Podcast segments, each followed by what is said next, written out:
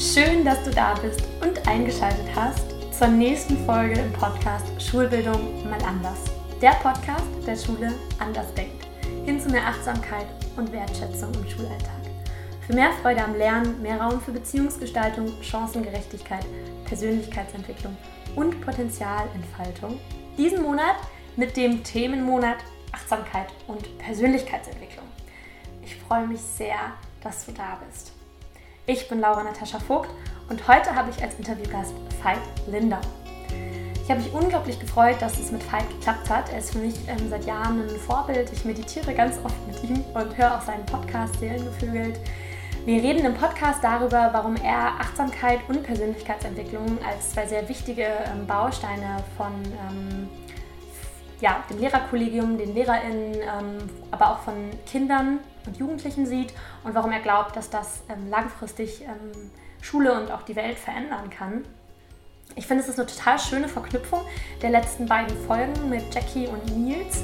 Wenn du die noch nicht gehört hast, hör gerne noch mal rein, weil da ging es um Achtsamkeit, äh, vor allem auch an Grundschulen. Ähm, es ging darum, inwiefern das auch forschungsmäßig belegt ist. Und heute geht es dann darum, ähm, wie kann man das mit der Persönlichkeitsentwicklung verknüpfen, was hat das überhaupt miteinander zu tun. Es geht auch um ähm, Spiritualität auf eine ganz moderne Art und Weise. Also ich wünsche dir so viel Spaß beim Zuhören und dass du ähm, mit ganz viel Inspiration und Ideen für dich aus dem Interview rausgehen kannst. Viel Spaß beim Zuhören.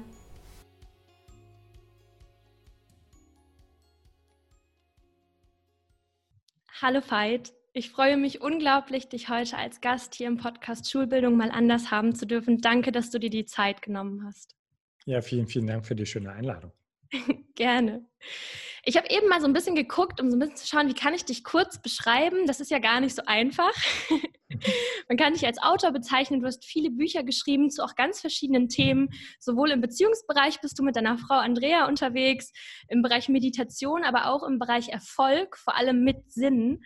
Ähm, Finde ich sehr spannend, dass du so vielfältig in diesem Feld unterwegs bist.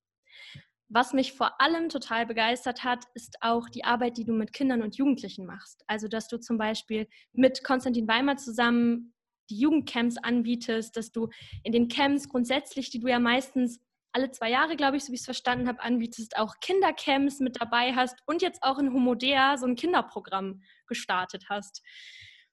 Woher kam denn diese Inspiration zu sagen, jetzt mache ich schon so viel zum Thema Beziehung, Erfolg, wie kamen denn da die Kinder und Jugendlichen auf einmal noch dazu?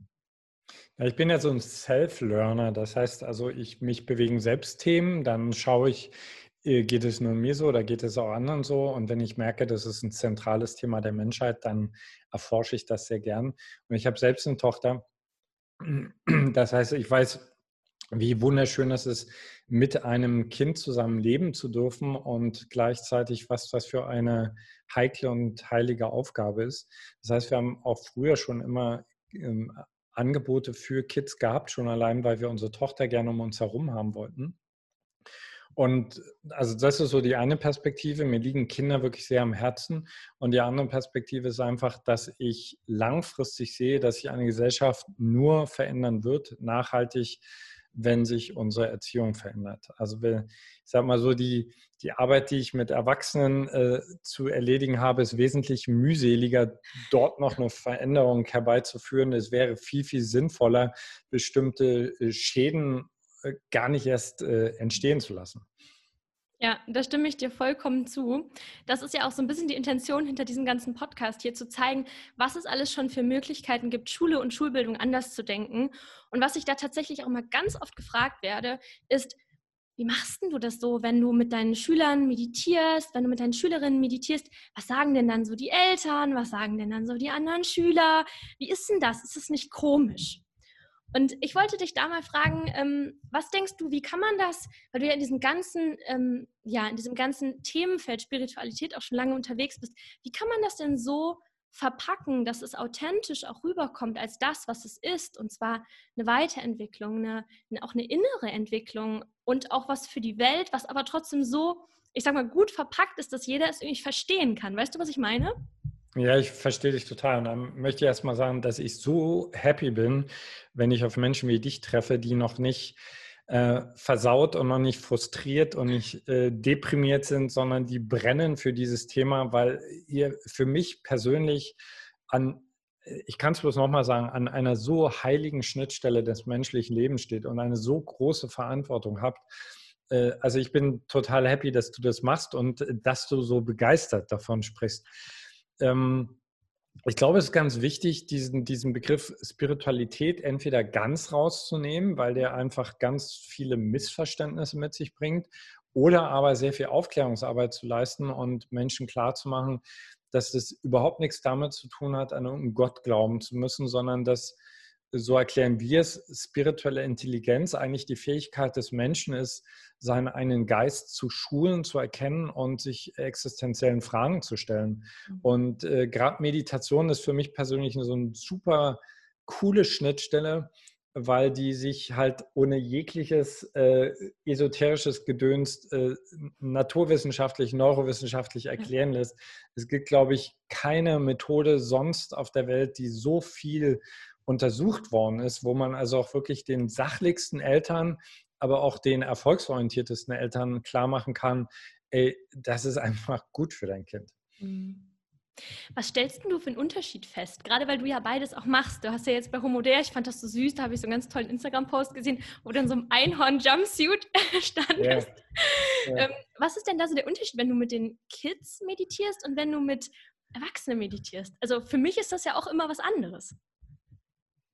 Na, äh, ich, ich glaube, das, das, das ist einer der Hauptgründe, warum ich mich dann schweren Herzens äh, nur für die Erwachsenen entschieden habe. Mhm. Also wenn ich mich klonen könnte, dann würde ich gerne einen Klon komplett in die Jugend- und Kidsarbeit stecken, weil die so wertvoll ist und so spannend ist. Mhm. Aber ich habe irgendwann gemerkt, die Art und Weise, wie ich strukturiert rangehe, mhm. äh, sehr diszipliniert. Ähm, also ich bin auch jemand, ich arbeite wirklich gern mit Plänen und mit Übungen und mit Handlungsanweisungen. Mhm das ist für Erwachsene, die durch unser Schulsystem darauf trainiert worden sind, ist das gut. Aber ich habe damals, ich kann mich noch erinnern an unser allererstes Kids Camp, wo Andrea und ich wirklich, also wir haben alle Eltern draußen gehalten, wir haben uns mit den Kids alleine in Natur getroffen für, eine ganze, für eine ganze Woche. Und wir hatten Handys, wir hatten sogar Bücher weggelassen. Also wir haben wirklich komplett jede Ablenkung weggelassen.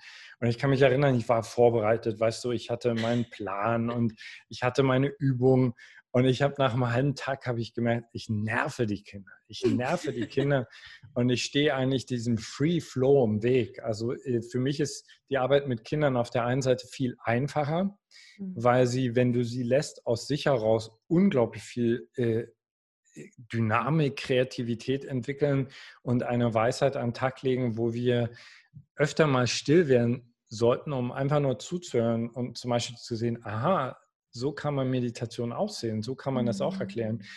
Und auf der anderen Seite finde ich es aber für mich, für meinen Persönlichkeitstyp sehr herausfordernd, äh, weil du, äh, ja, du hast eine Idee und du musst dennoch bereit sein, den Plan immer wieder loszulassen. Du brauchst viel mhm. kleinere Einheiten, ist meine Erfahrung. Und du brauchst es viel, viel praxisorientierter noch. Also ähm, für mich persönlich ist es eigentlich ein guter Test, wenn, wenn es mir gelingt, etwas einem sechsjährigen Kind gut zu erklären, sodass es sagt, oh, das macht eigentlich Sinn, lass mich das mal ausprobieren, dann weiß ich, ich doziere nicht mehr vom hohen Ross runter, sondern ich bin jetzt wirklich auf der Ebene. Hm. Ja. Was glaubst du denn, wie sowas wie ja, Meditation in der Schule Einzug halten könnte. Glaubst du wirklich, dass es sowas ist wie, man gibt Angebote, was ja dann wieder sehr erwachsenmäßig wäre? Oder glaubst du eher, was ja auch die Herangehensweise von vielen Menschen ist, die sagen, hey, lass uns doch über die LehrerInnen gehen, zu sagen, wir schulen die und wir gehen hier ran und ändern einfach die Haltung, dass die in, ähm, mit, einer anderen, mit einer anderen Einstellung daran gehen und das überträgt sich dann automatisch auf die Kids. Also hast du da so ein Gefühl, wo du sagst, gerade weil du ja auch deine Tochter hast, du bist mit der ja wahrscheinlich auch durch die Schulzeit Zeit gegangen. Was würdest du dir wünschen? Also meine Tochter hat mir mal ganz klar gespiegelt, also wenn ich das selbst nicht war, was mhm. ich sie versucht habe zu lernen, dann hat sie immer gesagt, du redest jetzt schon wieder so, als wenn du aus dem Buch vorliest. ähm, das ist, glaube ich, die größte Challenge äh, für mhm. nicht nur für Lehrer, sondern auch für Eltern. Sind wir eigentlich bereit, das, was wir unseren Kindern mit auf den Weg geben wollen, zu praktizieren? Äh, ich äh, kann keinem Kind etwas über wohltuende Stille beibringen, wenn ich selbst total hektisch bin.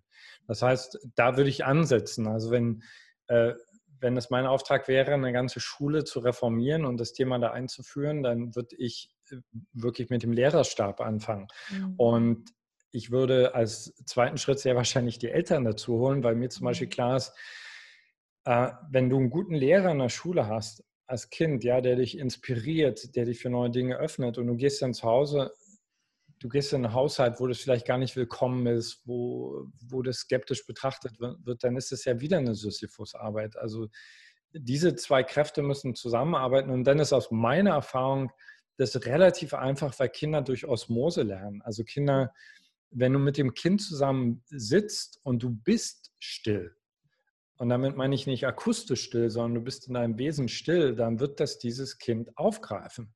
Aber wenn du selbst innerlich hektisch bist und du sagst dem Kind jetzt, und jetzt konzentriere dich mal auf deinen Atem, dann wird es dir die eigentliche, die ehrliche Frequenz widerspiegeln. Ja.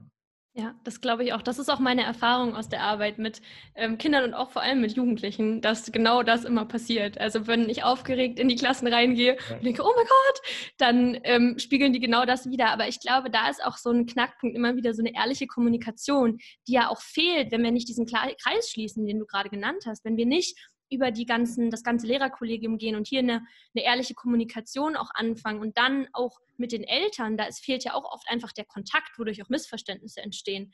Und dann zu den Kindern hat man ja auch einen geschlossenen Kreislauf. Ja, weißt du, das ist ja, wir reden ja, wir reden nicht wirklich von Meditation, wir reden von einer völlig neuen Kultur. Mhm. Wir reden mhm. von einer Lebenshaltung. Und wenn ich zum Beispiel Eltern habe, die vielleicht sagen, ja, ja, mach, mach, mal Meditation, dann ist mein Kind vielleicht zu Hause dann ruhiger, dann nervt es mich nicht. Mhm. Äh, das funktioniert nicht, sondern es wird nur funktionieren, wenn alle Beteiligten, also im, im ersten Schritt wirklich die Erwachsenen, verstehen, warum sie das eigentlich wollen und äh, dass sie da vorangehen müssen. Und dann, glaube ich, macht es so viel Spaß. Also die Berichte, die ich gehört habe oder auch die Erfahrungen, die ich selbst gemacht habe, das finde ich das Coole an Kids. Wenn die einen Funken aufnehmen, die lernen einfach so, weißt du, die, ja. die bam, die setzen das um. Ja. Und dann geben sie das auch an alle weiter und dann kann sich mhm. diese Schulkultur dann auch verbreiten. ja. ja. Ich würde gerne noch mal kurz zurückzoomen so in, in dich als Kind. Wie war das denn für dich so, deine Erfahrungen mit Schule, mit ähm, Kindergarten oder Kita? Wie war der kleine Fight? Ich war, es ist witzig, dass du sagst, weil wir haben ja, gerade wegen der Corona-Krise haben wir unsere Tochter zu Hause mhm. und wir haben gestern äh, wollte sie Geschichten von mir hören aus, meinem, aus meiner Kindergartenzeit. Der kleine Veit ist ein Heimscheißer gewesen. Also im Sinne von, ich bin kein Kind gewesen, was sich auf Kindergarten gefreut hat. Das war mir mhm. alles viel zu bedrohlich.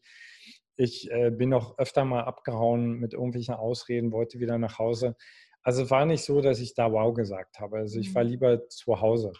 Und am Anfang meiner Schulzeit äh, habe ich es sehr kontrolliert darüber, dass ich einfach brav war, dass ich still war, dass ich gut abgeliefert habe. Und irgendwann ist das so geswitcht, weil ich gemerkt habe, hey, also wenn, wenn du gute Zensuren bringst, kannst du ja auch eine große Fresse erlauben. Das heißt, ich bin, ich glaube, so ab der 8., 9. Klasse ein ziemlich großes, arrogantes Arschloch geworden. Also ich möchte mich nicht als Lehrer gehabt haben, sagen wir mal so. Mhm. Ja.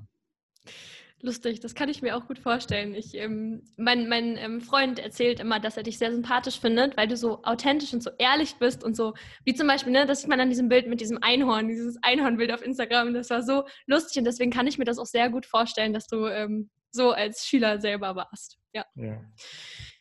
Wie wäre denn dann für dich als kleiner Fight oder dann als jugendlicher rebellischer Fight ähm, die Schule perfekt gewesen. Ähm, oft ist ja der Ansatz sozusagen, hey, lass uns doch Schule mal so denken, als gäbe es sie nicht. Auch dieses ähm, Design Thinking Methode. Was, was glaubst du, wenn du, wenn du jetzt nicht kennen würdest, wie Schule heute ist, wie wäre deine Traumschule für dich als kleiner Fight gewesen? Ja, ich kann ja relativ genau eruieren, was mir Spaß gemacht mhm. hat oder was mich berührt hat. Und es waren zum Beispiel waren es Lehrer, die ich als authentisch wahrgenommen habe. Also ich habe schon, ich habe gern gearbeitet. Ich habe auch gern Leistung abgeliefert. Das mag jetzt bei anderen anders sein, aber mir hat das Spaß gemacht. Aber mich hat es kirre gemacht, wenn ich falsche Autoritäten vor mir hatte.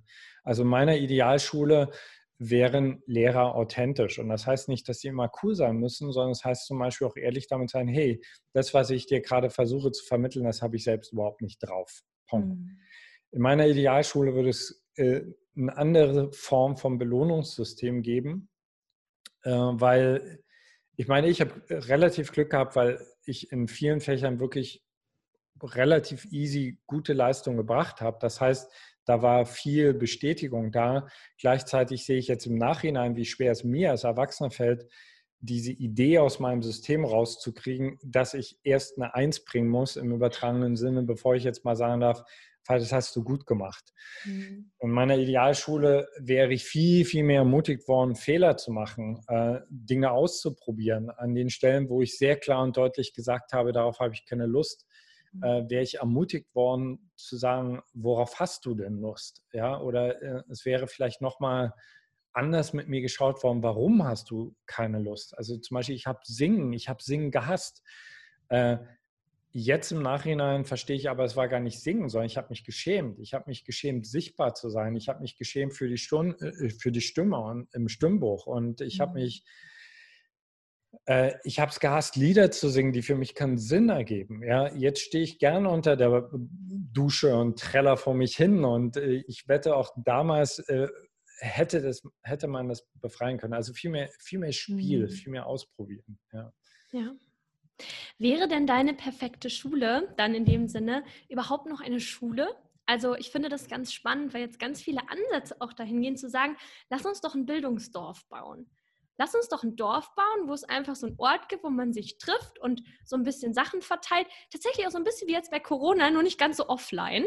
Also, dass man sagt, es gibt verschiedene Aufträge, man kann die und die Sachen machen und dann geht man das in dem Dorf, wo man lebt, mit den anderen ähm, Arbeitsbildern, die es da gibt, in der Natur und so geht man das dann in kleinen Gruppen oder so erforschen. Finde ich auch eine sehr spannende Herangehensweise.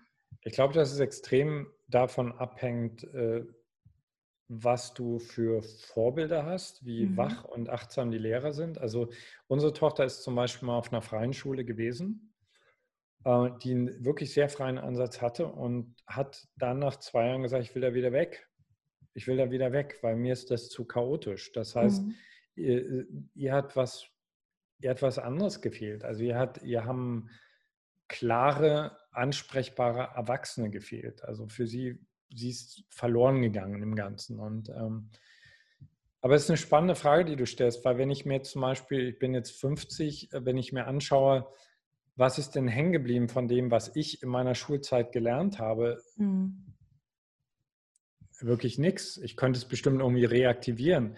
Äh, ich war zum Beispiel, ich war super gut in Mathematik. Äh, hat das mein Denken geschult? Sehr wahrscheinlich. Aber ich merke, dass zum Beispiel jetzt mich mit den Projekten zu beschäftigen, die mich wirklich interessieren, eigentlich meine Logik noch viel mehr antreibt. Dafür eine, eine Lösung zu finden für scheinbar unlösbare Probleme im Alltag, äh, turnt mich viel mehr an, als wenn mir irgendjemand was vorsetzt. Und ich habe zum Beispiel, äh, ich habe, äh, ich sollte, wollte Medizin studieren, habe das nach einem Jahr abgebrochen und seitdem bin ich im Grunde genommen Autodidakt und das funktioniert super cool. Also wirklich immer zu sagen, okay, das ist das nächste Thema. Das interessiert mich. Wer weiß es? Wer weiß es? Wer kann mir weiterhelfen? Und wenn ich mir jetzt das Bild von diesem Dorf greife, vorausgesetzt, in diesem Dorf gibt es intelligente Menschen, äh, die verfügbar sind, also die nicht alle mit irgendwas beschäftigt sind. Und ich könnte mhm. als Junge, ich könnte zu dir hingehen, könnte sagen, hey, ich bin heute Morgen aufgewacht und ich merke, ich will jetzt, ich will jetzt einfach lernen, Brot zu backen. Ja? Oder ich will verstehen, was das da mit den Sternen ist. Und wenn dann jemand mhm. da ist, der mir weiterhilft, glaube ich, dass das unseren Lernprozess enorm beschleunigen würde. Aber ich glaube, dass so ein Dorf in unserer Gesellschaft nicht funktioniert, weil diese mhm. Gesellschaft, so wie sie jetzt gerade existiert, braucht äh, Zahnräder.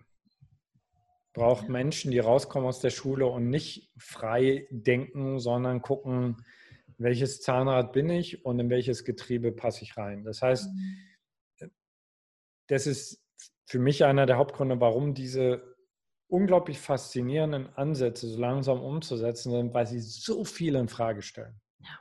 Also auch zum Beispiel, äh, ich begegne immer mal wieder Kindern, die wesentlich freier großgezogen worden sind als ich und mich fasziniert es, mit was für einer natürlichen Respektlosigkeit in einem positiven Sinne sie mir be begegnen.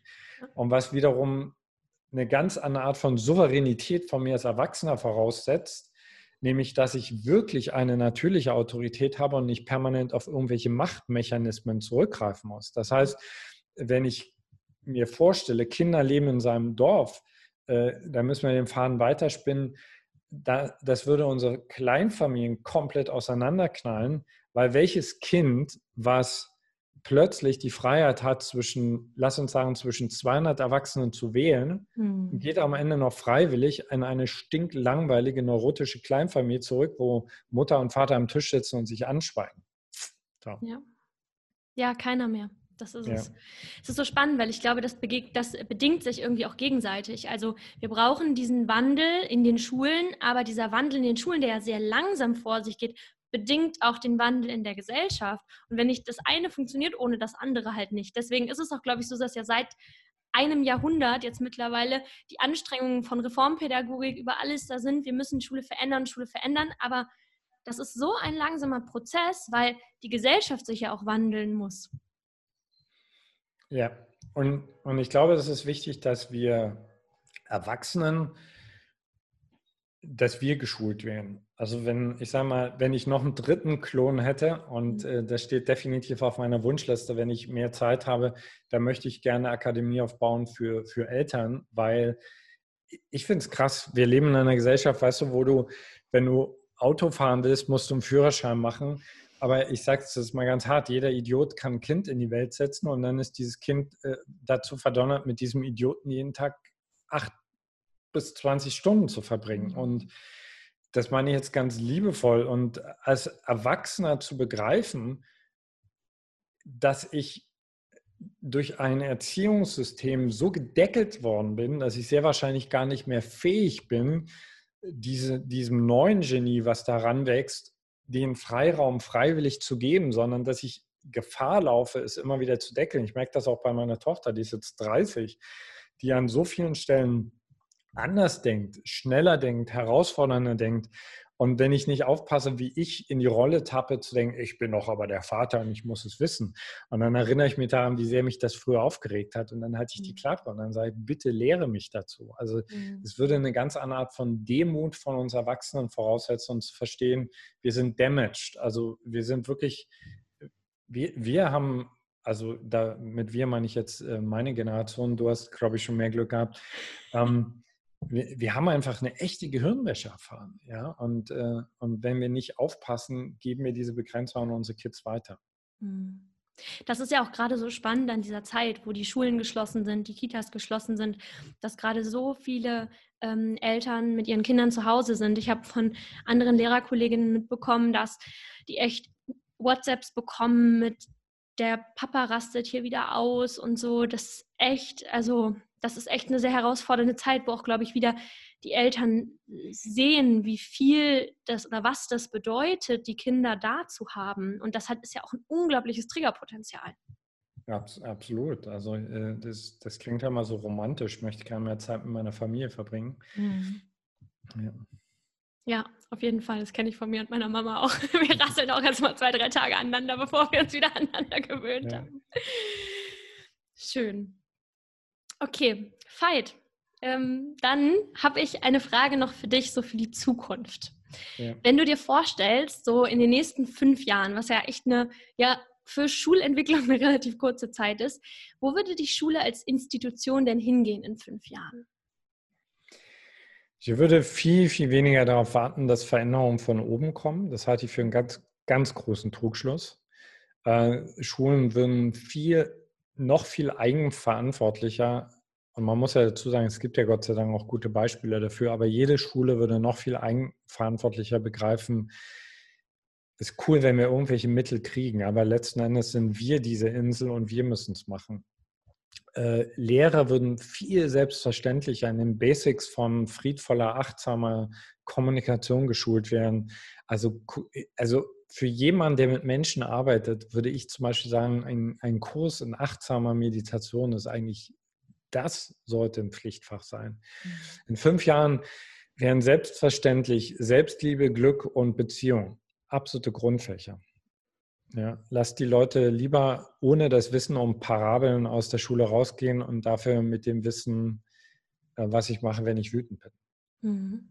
Ja. ja, da finde ich so spannend, weil habe ich jetzt auch, also erstmal noch eine andere Sache, die mir gerade eingefallen ist, weil ich das so schön fand, wie du es eben gesagt hast. Du hattest vorhin gesagt, ähm, deine Tochter ist mit dieser freien Schule nicht klargekommen. Und ich finde es so spannend, dass du jetzt auch sagst, die Schulen sollen selber entscheiden, weil ich glaube, das ist ganz, ganz wichtig. Es gibt nicht das Konzept für eine freie Schule oder für eine Schule, wo man sagt, so funktioniert Lernen und so geht das.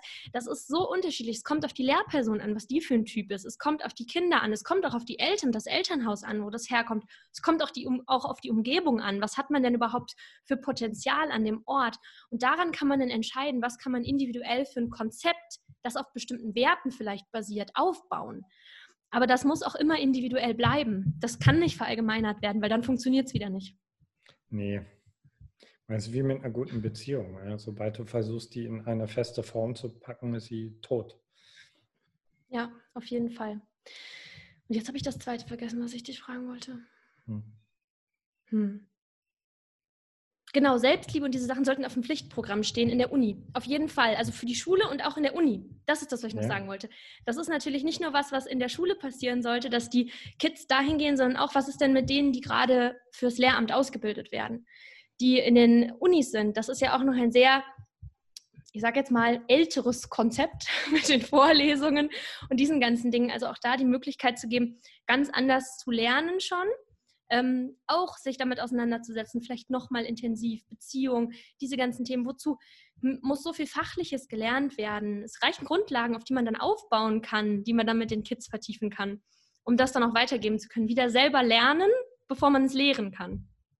Ja, also weißt du, so dieser, dieser für mich der, der größte Wahnsinn an diesem Schulsystem ist eigentlich die Idee, dass es darum geht, viele Dinge zu lernen. Ich finde es viel spannender, jemandem beizubringen, zu lernen. Weißt mhm. du? Also zu, äh, eine, eine Begeisterung für ein Problem zu entwickeln und ihm das Gefühl zu geben, du kannst dafür die Lösung entwickeln. Also das ist für mich das Coole zum Beispiel daran, dass ich selbstständig bin, dass ich das Gefühl habe, ich komme aus der Schule nicht raus. Ich habe ständig irgendein neues Projekt ich, und dann muss ich suchen. Und im Zeitalter von Google äh, Menschen dazu zu verdonnern, Sachen auswendig zu lernen, das ist Wahnsinn. Das ist einfach mhm. nur Wahnsinn. Ja, ich finde auch gerade hier wichtig zu lernen oder zu lehren mit den oder zu lernen zusammen mit den Kids und Jugendlichen. Das ist nicht statisch. Ne, man kann vielleicht ein Lerntyp A sein, wenn man 10 ist und dann ist man vielleicht mit 15 Lerntyp B und dann switcht man vielleicht irgendwann wieder um zu Lerntyp A. Also diese Vorstellung davon, dass wir ein Mensch sind und dieser Mensch bleibt immer gleich, das ist ja auch ist ja überhaupt nicht der Realität. Ja, dann meine zweite Frage. Veit, ich kröne dich jetzt zum Bildungsminister von Deutschland und wir gehen davon aus, es gäbe ein einheitliches Bildungssystem. Wenn du eine einzige Sache umsetzen könntest, an allen Schulen, was wäre das? Ich würde ein sehr erfahrungsorientiertes, längeres Seminar für Lehrer entwickeln. Mhm. Und ich würde es zur absoluten Bedingung machen, dass jeder von den Lehrern einmal im Jahr da durchgeht. Also ein, ein Seminar, was ihn konfrontiert mit Leben, mit Tod, mit Angst, mit Lust, mit seinen Schattenseiten, mit seinen Gaben etc. Mhm. Also die seinen Reifungsprozess als ein, ein, klingt jetzt vielleicht platt, aber als einen guten Menschen fördern, weil ich zutiefst davon überzeugt bin, wenn du in dir da bist, wenn du wirklich da bist und wenn du weißt, wer du bist, dann bist du, egal wo du dienst, bist du ein guter Lehrer. Mhm. Ja, das glaube ich auch. Das glaube ich auch. Eine letzte Frage, ähm, die etwas weiter gefasst ist. Was für mich hier hinter diesem ganzen Podcast steht, was auch viele ZuhörerInnen wissen, ist, dass ich mir wünsche, also einer meiner größten Werte ist Frieden. Dass ich glaube, dass durch Schule und durch die damit verbundene Veränderung der Gesellschaft auch ein Frieden möglich sein kann. Weil das, die Kinder, die heute in dieser Schule sitzen, das ist die Gesellschaft von morgen. Das sind die Menschen, die morgen die PolitikerInnen sind, die WirtschaftsführerInnen sind, die morgen die Welt gestalten. Ähm, aber ich würde mir gerne von dir nochmal wissen, was glaubst du, ist das Wichtigste, um Weltfrieden zu bekommen? Um das wirklich realistisch und nahbar zu machen? Selbstkenntnis. Also Selbstkenntnis und dann mit dem, was du erfährst, in dir umgehen zu lernen, also wo, wo wir wieder bei dem Thema Achtsamkeit wären. Also warum geht jemand in den Krieg? Niemand will wirklich einen Krieg. Jemand geht in den Krieg, weil er mit seinen Gefühlen nicht klarkommt und anfängt zu streiten, weil er äh, Angst bekommt, weil er nicht mit seinen Schattendynamiken, mit seinen Produktionen umgehen kann, weil er, weil er sich selbst nicht kennt, manipulierbar ist durch andere Kräfte. Also ich glaube zutiefst daran, dass ein Mensch, der dich selbst gut kennt, also wirklich seine dunklen Seiten gut kennt und lernt, das auszuhalten, lernt zum Beispiel Schmerz auszuhalten, gehört zum Leben dazu, lernt die Ohnmacht auszuhalten, die du vielleicht empfindest, wenn du beleidigt wirst und nicht zurückschlägst, mhm. der, der, der zieht zumindest viel weniger in Krieg und wird viel eher in einer Gesellschaft merken, warte mal ganz kurz, das, das läuft jetzt gerade nicht in eine gute Richtung. Wir müssen jetzt gerade mhm. mal anhalten, wir müssen stoppen. Ja, das stimmt. Danke, Veit. Hm. Wenn ich jetzt hier als Lehrperson oder als Lehramtsstudent oder Studentin zugehört habe und mir denke, boah, das klingt alles so spannend, auch das, was Veit selber macht ähm, und was er da an die Kids in seinem Programm in Homodea weitergibt, aber auch eben an die Erwachsenen, weil das ist ja dein Spezialgebiet. Ähm, wie kommt man mit dir dann am besten in Kontakt? Also im Moment jetzt gerade äh, kann ich natürlich keine Live-Seminare empfehlen, weil äh, die gerade nicht stattfinden dürfen. Aber ich hoffe, dass ich ab äh, Juli, August wieder am Start bin. Immer richtig gern. Also ich bilde auch wirklich leidenschaftlich gern Menschen aus. Bin auch sehr froh und auch stolz, dass in unserer Ausbildung wirklich sehr viele Pädagogen auch kommen. Mhm. Das finde ich cool. Und äh, jetzt so die volle Dröhnung von zu Hause aus, die findet jeder auf Homodea. Also Homodea ist unsere Plattform, äh, die demnächst auch, da arbeiten wir dran, hoffentlich noch viel mehr Angebote für Kids enthalten wird, aber auch für Pädagogen, weil mir dieser Berufsstand extrem am Herzen liegt. Also ihr seid für mich so die vorderste Entwicklungsfront, sage ich jetzt mal. Da einfach reinschauen und äh, auch hier an der Stelle die herzliche Einladung an dich oder an jeden Menschen, der nicht verfrustet ist von diesem Erziehungssystem, sondern sagt, ich, ich habe Feuer in mir und ich will das verändern. Also wenn wir dabei unterstützen können, indem wir Plattformen zur Verfügung stellen, total gern. Danke. Das ist ein großartiges Angebot. Und ich empfehle auch jedem mal reinzuhören, auch vielleicht in deinen Podcast. Der ist auch ganz toll, um dich vielleicht auch erstmal kennenzulernen und dann eben vielleicht auch bei Homodea. Deine Meditationen kann ich auch sehr empfehlen, habe ich auch schon sehr viele von gemacht. Und ähm, dann danke ich dir, Veit, für deine Zeit, für das tolle Gespräch, für die ganzen Inputs. Ähm, das war sehr aufschlussreich, auch für mich. Ja, und ich danke dir und lass bitte, bitte, lass dir von niemandem in der Welt diese wunderschöne Begeisterung nehmen. Das mache ich nicht. Cool. Also, ihr Lieben, das war's mit der nächsten Folge hier im Podcast. Ich danke dir als Zuhörer, als Zuhörerin vielmals, dass du dabei warst und dir die Zeit genommen hast. Wenn du Fragen und Kommentare hast, kannst du mir wie immer gerne auf Instagram oder Facebook schreiben. Es gibt wieder einen Post zu der Folge, da ist Veit auch verlinkt, da könnt ihr auch seine Accounts dann finden. Ähm, schreibt auch gerne drunter, was ihr denkt darüber. Ich bin ganz gespannt, was so eure Meinungen zu den Fragen sind, die wir gestellt haben. Lasst mir auch gerne Rezensionen und 5 Sterne da und sagt mir, was dir an der Folge gefallen hat. Ich freue mich sehr darüber.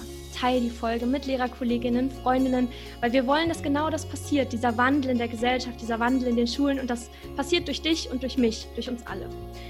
Ähm, lass uns gemeinsam dazu inspirieren, wie viele wundervolle Schulen es bereits in Deutschland gibt und was alles im Bildungssystem möglich ist.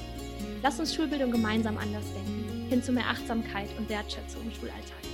Ich danke dir, dass du eingeschaltet hast und freue mich, wenn du das nächste Mal wieder dabei bist. Bis dann!